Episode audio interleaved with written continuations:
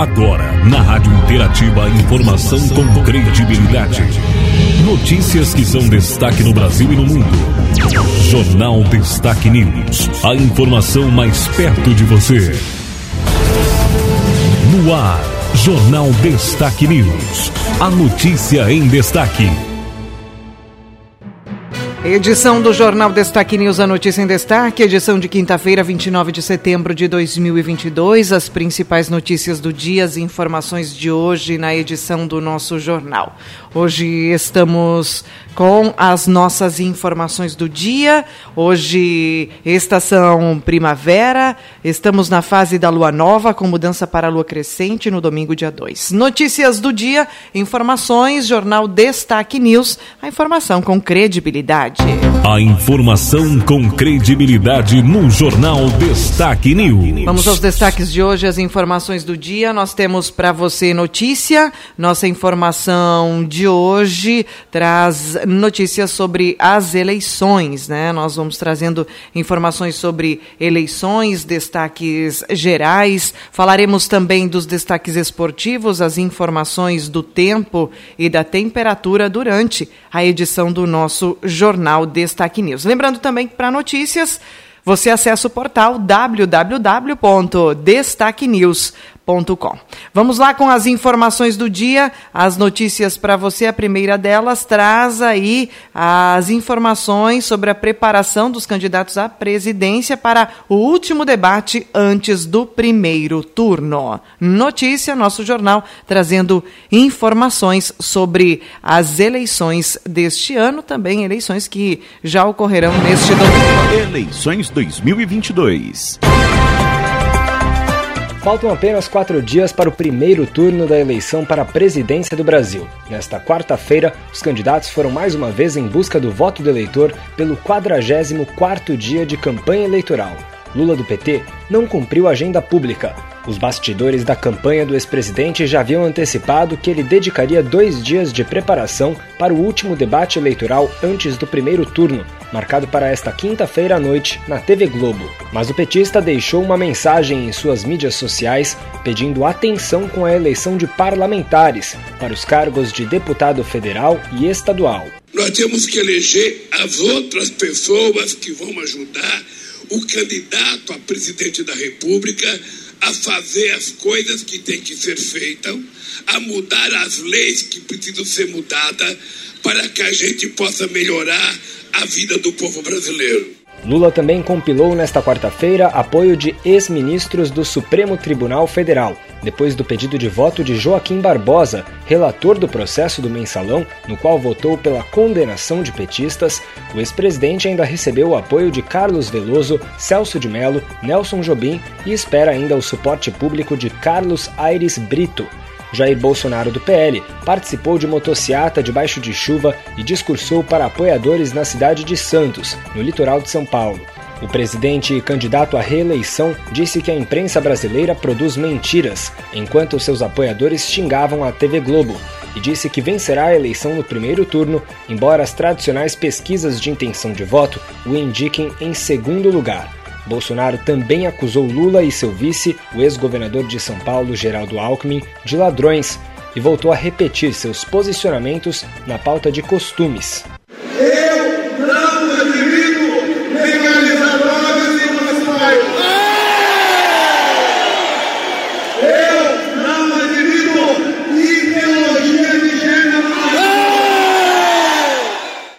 Lado de Santos, na cidade de Praia Grande, também na Baixada Santista, o presidente visitou o Instituto Projeto Neymar Júnior, do jogador de futebol da seleção brasileira. Ciro Gomes, do PDT, também não cumpriu a agenda de campanha nesta quarta-feira. De novidade, a campanha do pedetista apresentou ao Tribunal Superior Eleitoral uma ação que pede a quebra dos sigilos bancário e fiscal de empresas e entidades religiosas por suspeitas de prática de Caixa 2 para o candidato Jair Bolsonaro, o PDT pede também que o TSE obrigue os responsáveis pelo movimento chamado Casa da Pátria a mostrar os valores gastos e a fonte dos recursos arrecadados. Reportagem do jornal O Estado de São Paulo, publicada nesta semana, mostrou que os gastos com produtos e serviços desse movimento não aparecem na prestação de contas de Bolsonaro. Já Simone Tebet, do MDB, visitou o mercado municipal de São Paulo pela manhã. Em entrevista à imprensa, a senadora propôs renegociar a dívida dos brasileiros por bancos públicos a juros baixos e com chance de perdão da dívida para a população mais carente. A MDBista também criticou o fato de o Brasil exportar alimentos para diversos países do mundo e ter um número crescente de cidadãos passando fome nos últimos anos. Para esse problema, Tebet propôs um planejamento para combate ao desperdício, que, segundo ela, ocorre nas diversas fases da produção de alimentos, do manuseio ao transporte, à armazenagem e à comercialização, além do próprio descarte nos domicílios. Precisamos colocar comida mais barata na mesa do povo brasileiro e acabar com o desperdício.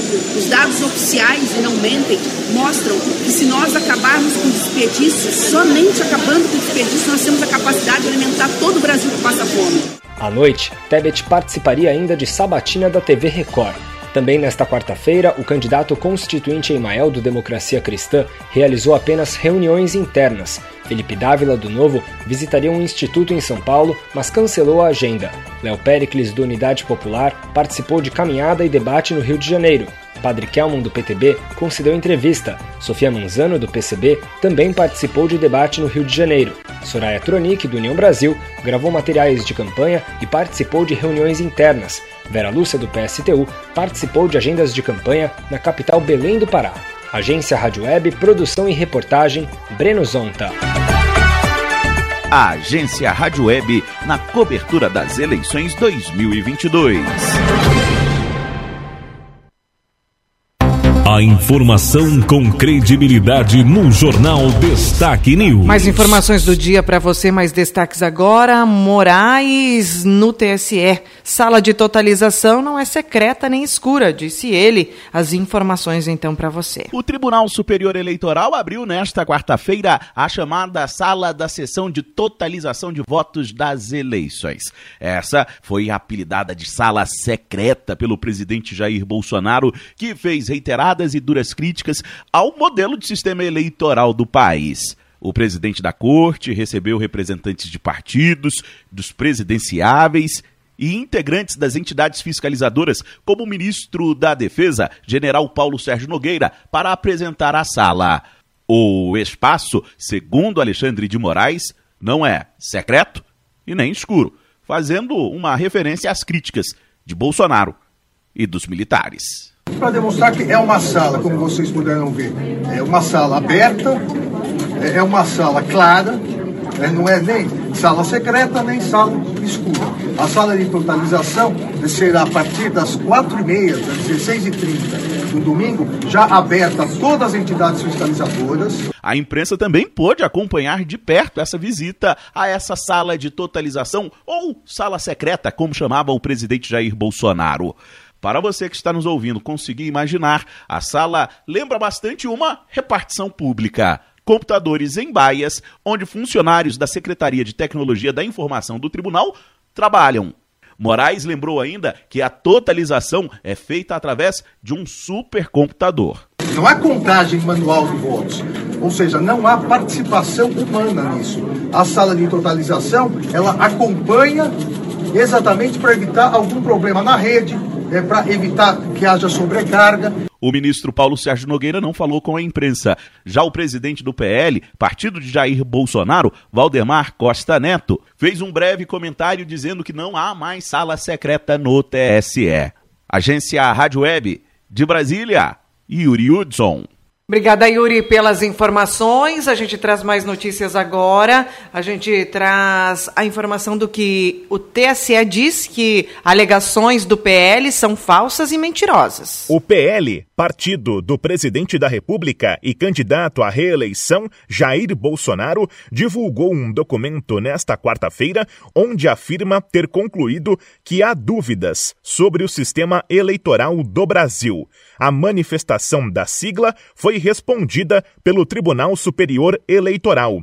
A corte disse em nota que são feitas afirmações falsas e mentirosas sem amparo na realidade. O conteúdo publicado pelo Partido Liberal fala em existência de uma série de falhas no TSE que podem afetar o resultado das eleições e cita como base uma auditoria feita pela legenda. O presidente do tribunal, Alexandre de Moraes, determinou que o documento seja enviado para o inquérito das fake news para apuração da responsabilidade criminal dos autores e também a Corregedoria Eleitoral para apuração de responsabilidade do PL e de seus dirigentes em desvio de finalidade no uso de recursos do fundo partidário.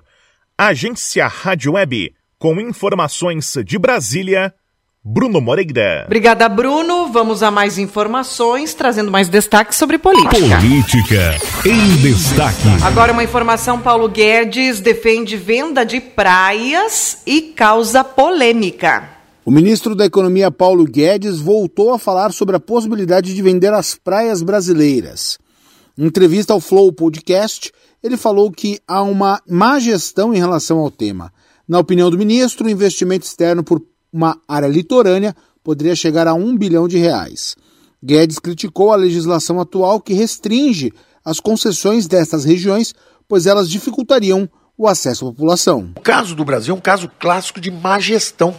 Tem trilhões de ativos mal usados. Por exemplo, tem um grupo de fora que quer comprar uma praia numa região importante do Brasil, quer pagar um bilhão de dólares.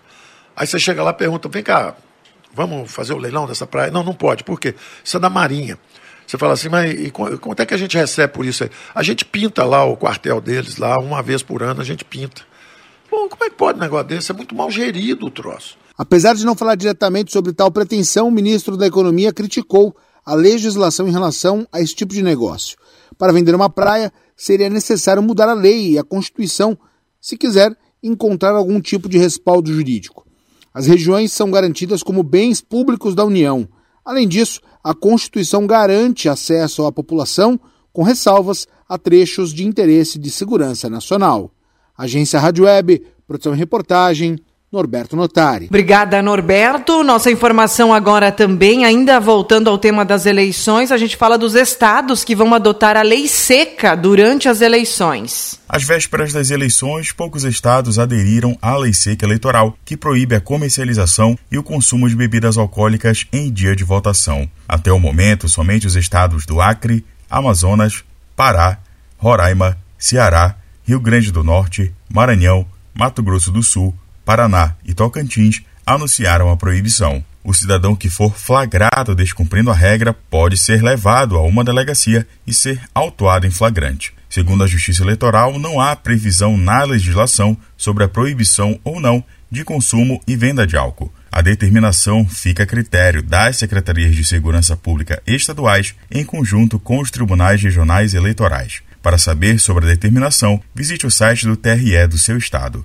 Agência Rádio Web, produção e reportagem, Igor Pereira. Obrigada, Igor, pela informação, pela notícia. A gente traz destaque de hoje também, fala do acidente que aconteceu, né? Um desabamento de ponte no Amazonas deixou ao menos três mortos. Três mortes foram confirmadas até o momento pela Polícia Militar após o desabamento de uma ponte no trecho do quilômetro 25 da BR-319 na manhã desta quarta-feira no Amazonas e 18 pessoas estão desaparecidas. Imagens que circulam na internet mostram que antes da queda da ponte, que aconteceu por volta das 8 horas da manhã, caminhões passavam pelo trecho que desabou. De responsabilidade do governo federal, a Polícia Rodoviária Federal informou que, por orientação do Departamento Nacional de Infraestrutura de Transportes, DENIT, havia interditado parcialmente a ponte na segunda-feira, por causa das más condições na estrutura, e somente veículos leves podiam circular. Equipes da Secretaria de Segurança Pública, Corpo de Bombeiros, Defesa Civil e Secretaria de Saúde do Amazonas foram enviadas para o local com mergulhadores e ambulâncias de suporte avançado para os primeiros atendimentos. Agência Rádio Web de Manaus, Débora Martins. A informação com credibilidade no Jornal Destaque News. Vamos a mais notícias de hoje, mais destaques do dia para você, as nossas informações no mundo. Furacão Ian vira tempestade e causa enchentes na Flórida. Até tubarões foram avistados em meio ao mar que invadiu as ruas. Covid-19, número de crianças internadas supera o de idosos. O sucesso da vacinação contra a Covid entre idosos e a baixa cobertura das crianças menores de 5 anos causou uma inversão nos dados de internação pela doença, segundo o Observatório de Saúde na Infância, da Fundação Oswaldo Cruz. Ambas as faixas etárias tiveram queda nos números de hospitalizações, mas entre 14 de agosto e 10 de setembro, o número de crianças internadas representava quase o dobro do número de idosos. Mega Sena acumula, acumula novamente pode pagar um prêmio de 300 milhões de reais. Seis apostas do nosso estado foram premiadas com a quina. Os números sorteados foram 03, 20, 22, 37, 41 e 43. Forças Armadas, drones e ao menos 190 mil policiais. Eleições terão esquema de segurança reforçado. Militares e corporações atuarão para coibir crimes eleitorais e garantir segurança na apuração dos votos. Informação está lá no portal da Destaque News. Acidente deixa vítima fatal na IRS 343 em São José do Ouro. Bombeiros voluntários do município de São José do Ouro atenderam um acidente na manhã desta quinta. Ah, na Ípica, aí em São José. Uma viatura com nove bombeiros foi deslocada. Os bombeiros não foram autorizados a repassar detalhes do acidente, mas teriam se envolvido uma motocicleta e um veículo. Uma pessoa que estava na motocicleta ficou ferida e foi removida pelos bombeiros ao hospital com os ferimentos uh, graves, né, entrou em óbito. A vítima natural de Cacique Doble tem 22 anos. O ocupante do outro veículo não se feriu, conforme informações, então, da Rádio Poatã. Notícias para você, www.destaquenews.com. Destaques esportivos. No esporte, as informações de hoje, nosso comentarista, Dr. Vomney Carpes, fala aqui então sobre a dupla Grenal, vem falando no nosso momento esportivo. Bom dia. Alô, ouvintes da Rádio Interativa, mais um momento esportivo para vocês aí, com a grande pausa que houve, né? Mas estamos de volta, estamos aí hoje, quinta-feira, né? Tivemos o jogo do Internacional ontem pela Série A e vamos ter amanhã o Grêmio jogando com o Sampaio Correia. O Inter ontem, nesse jogo bastante é, dinâmico, não foi bem. Não jogou o mesmo que tem jogado em outros partidos. Um time instável, né? Que às vezes joga muito bem e às vezes não joga muita coisa. Então, ontem foi um dia médio, né? Poderia ter ganho o jogo, mas também poderia ter perdido. Então, houve chances daí né, nos contra-ataques. O, o, time eh, do Bragantino não é bobo, né? O jogo foi Inter e Bragantino, então no Beira-Rio. Mas eh, o, que, o que a gente viu foi um jogo disputadíssimo, né? O Inter indo para cima. E acredito que o Mano Menezes substituiu errado, tirou o Pedro Henrique que era um dos únicos meios do Internacional chegar no ataque ali com individualidade bastante grande. Aí acabou que ele foi substituído e, e, e, e o rendimento da equipe, é, mesmo com o Tyson em campo, bastante esforçado, mas não conseguiu é, o mesmo ímpeto, né, quando estava com o Pedro Henrique. Nesse sentido, o jogo terminou 0 a 0 não houve a abertura do placar, mas também é, não, não foi um jogo chato, muito pelo contrário, foi um 0 a 0 cheio de chances e o Inter poderia ter ganho sim, mas também poderia ter perdido né, algum, algum outro lance. Mas dominou o jogo. Só não teve sucesso de botar a bola para dentro. Né? E amanhã à noite, nós teremos então o Grêmio jogando com o Sampaio Correia lá em São Luís do Maranhão pela Série B. Grêmio tranquilo, né? Vai navegando tranquilo aí para a Série A, né? O, o, Internacional então enfrenta o Santos no sábado de tarde, agora sábado, às 15 horas, né? Com o Santos também no Beira-Rio. Quer dizer, a chance do Inter dar uma evoluída aí e se manter aí entre os quatro, né? Na verdade, ele pulou ontem para terceiro, né? Pulou para terceiro, o Fluminense lá em segundo e acabou que a gente está aí é, beirando aí essa, essa, essa vaga para Libertadores, né? Me parece bem bem encaminhada, mas não dá para tropeçar em casa, né? Tropeçou e agora tem, tem essa obrigação de vencer o Santos no Beira Rio, o que não é muito difícil, é bem possível, né? O Santos vem também para agredir, quer dizer, se abriu, o Bragantino jogou bem fechado, e, são diferenciais aí que acontecem e de repente pode favorecer o Inter. Ah, isso aí, comentários do Momento Esportivo para a Rádio Interativa, a rádio da comunidade. Obrigada, doutor Vonei Carpes, pelas informações por compartilhar conosco então esse momento esportivo. Agora em destaque a previsão do tempo. Vamos com a previsão do tempo, as nossas informações para você, os nossos destaques de hoje. Previsão do tempo então traz aí dias com sequência né, e presença das chuvas. Informações são do Clima Tempo. Hoje, quinta-feira, nosso estado deve ter sol com muitas nuvens durante o dia. Períodos de tempo nublado com chuva a qualquer hora deverão ser registrados também na nossa região e possivelmente no nosso município.